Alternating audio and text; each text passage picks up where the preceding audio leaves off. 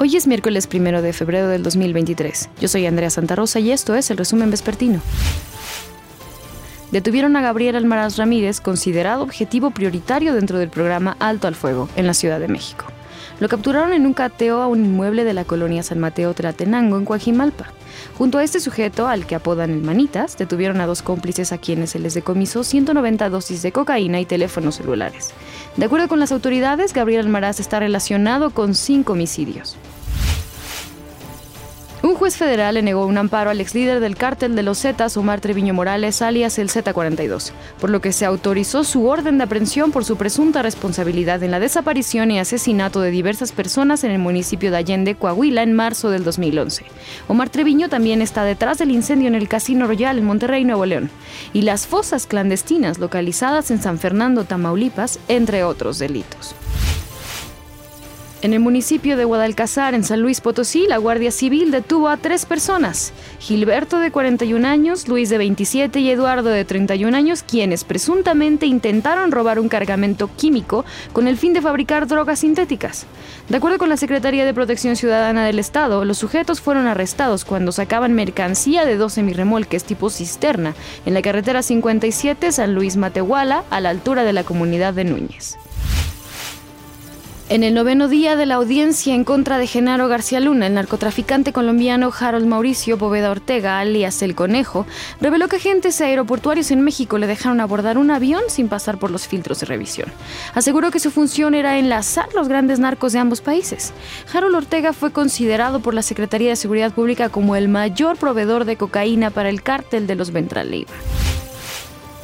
La Comisión Interamericana de Derechos Humanos informó sobre medidas cautelares que recibieron 11 integrantes de la comunidad jesuita de Cerocahui. Es una luz que se enciende en el camino en medio de una violencia que no respeta fronteras. En latitudes donde ni los sacerdotes están a salvo. Ahí hoy cae como bálsamo una noticia. 11 integrantes de la comunidad jesuita de Cerocahui en Chihuahua recibieron medidas cautelares.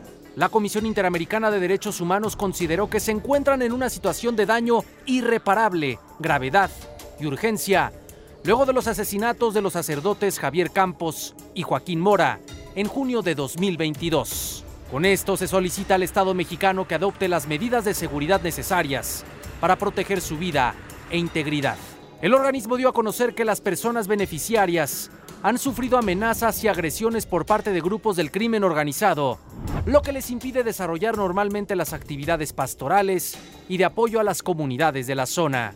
La Comisión Interamericana de Derechos Humanos señaló que aunque el Estado informó sobre el refuerzo de las medidas de seguridad en esa región de Chihuahua, el esquema no es idóneo y efectivo para proteger a las 11 personas de la comunidad jesuita. Fue el 20 de junio de 2022 la fecha en que quedó marcada la parroquia de San Francisco Javier en la Sierra Tarahumara, una de las pocas trincheras que quedaban para refugiarse ante tanta inseguridad. Al final del día, pues sigue estando ese pendiente para las autoridades, ese desafío criminal, porque el mensaje que subyace detrás es terrible. Se puede ir y asesinar a tres personas ajenas a la rival, rivalidad criminal considerando los dos sacerdotes y el guía de turistas. Cerocahui es un pueblo que no olvida y no respira en paz. Desde el homicidio de los sacerdotes jesuitas Javier Campos y Joaquín Mora, así como del guía de turistas Pedro Palma y del joven Paul Osvaldo Berreyesa. Diego Borbolla, Fuerza Informativa Azteca. En Zacatecas van y vienen secretarios de Seguridad Pública. Esta mañana tomó protesta del cargo el general Arturo Medina Mayoral. Y lo que son las cosas, cuando tomaba protesta el funcionario, sus ciudadanos alertaron de cuatro cuerpos abandonados en Monte Escobedo, en los límites con Jalisco. El gobernador David Monreal confirmó el múltiple homicidio. Las víctimas, tres hombres y una mujer atados de pies y manos. Matilde exige justicia por Jessica, su hija, quien sufrió muerte cerebral en un penal de Nuevo León y le dijeron que se pudo agredir sola. La señora Matilde Rodríguez lleva 11 días sin obtener actualización del caso de su hija Jessica de 24 años, quien sufrió de muerte cerebral en celdas del municipio de Escobedo. El caso actualmente está a cargo del Departamento de Anticorrupción, pero sería traído a feminicidios en caso de que la víctima pierda la vida. Porque ya entró grupo de feminicidios y ahora aunque el señor se niegue, todo van a checar, las cámaras, el C4. La madre de la víctima fue notificada la mañana de este lunes, luego de haber tenido una reunión con la fiscalía en las oficinas ubicadas en Washington, cruce con Mariano Escobedo, en el municipio de Monterrey.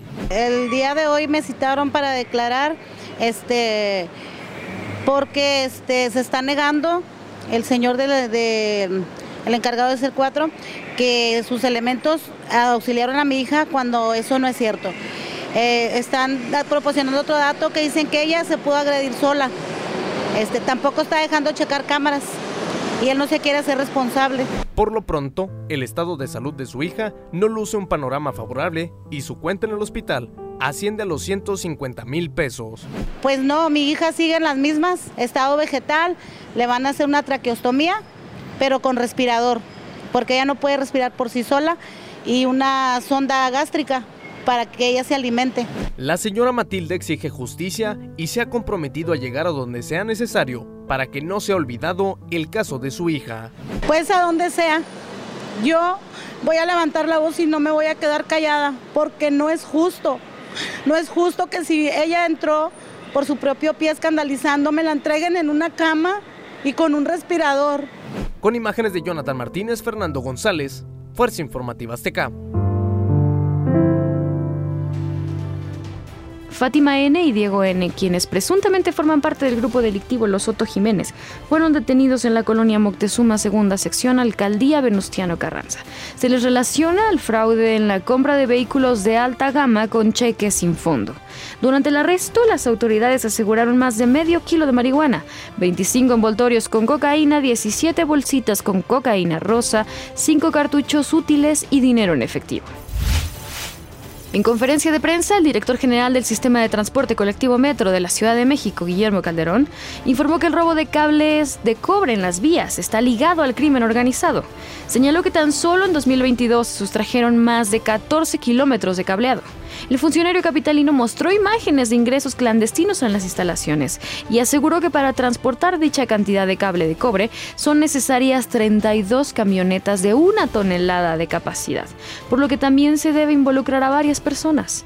El titular del metro indicó que este delito ha ocurrido principalmente en las líneas 1, 2, 3, 5, A y B, en zonas donde el metro corre por la superficie. Tuvimos eh, el año pasado 14.500 eh, metros, es decir, más de 14 kilómetros de sustracción, y esto no puede ser solo una persona indigente que se meta al registro, son grandes volúmenes y da cuenta de que habla de un grupo de crimen organizado, para decirlo con todas sus palabras. El ahuehuete que reemplazó la palmera de reforma podría ser sustituido por otro árbol de la misma especie. El ahuehuete de Paseo de la Reforma en Ciudad de México sigue vivo a pesar de que se observa seco debido a la temporada invernal. El árbol por sí mismo eh, se protege, eh, tira la hoja para que no transpire y no pierda mucha humedad. Entonces es una respuesta del árbol a protegerse y a mantenerse vivo. La Secretaría del Medio Ambiente Capitalina espera que sea a finales de febrero o marzo cuando pueda rebrotar. Si no lo hace, valorarán la posibilidad de sustituirlo por este otro ahuehuete que fue traído del mismo vivero de Nuevo León. Aquí vemos a este hermano, insisto, que tiene, ya tiene mucho, una gran cantidad de brotes, esta vez ya tiene el 40, 50% de brotación en lo que es su copa. Eso nos indica que la raíz está en excelentes condiciones. El tratamiento que se les ha dado a ambos ahuehuetes es el adecuado según las autoridades han tenido un regado adecuado y les han inyectado varias vitaminas. Solo que el de reforma se ha visto afectado por condiciones de estrés, marchas y el choque de una camioneta en junio de 2022, lo que ha impedido su óptimo desarrollo. Una muestra de ello es su hermano que tenemos aquí atrás, que se escogió el mismo día, se sacó del mismo sitio, se le hizo el mismo manejo, ¿sí? el viaje fue el mismo, se depositó aquí y ustedes lo podrán ver que trae una brotación excelente. Si llegara a ser sustituido, el agüehuete de Paseo de la Reforma regresaría al vivero Nezahualcóyotl en la alcaldía Tláhuac, donde sería rehabilitado en mejores condiciones. Rubén Mendoza, Fuerza Informativa Azteca. Gracias por informarse con nosotros. Yo soy Andrea Santa Rosa y le deseo un excelente inicio de semana. Sea feliz.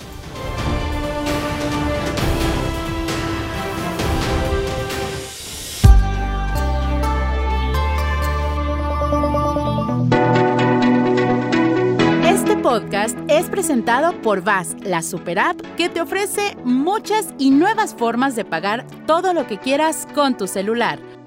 Olvídate de las filas y dedícate a lo que más te gusta.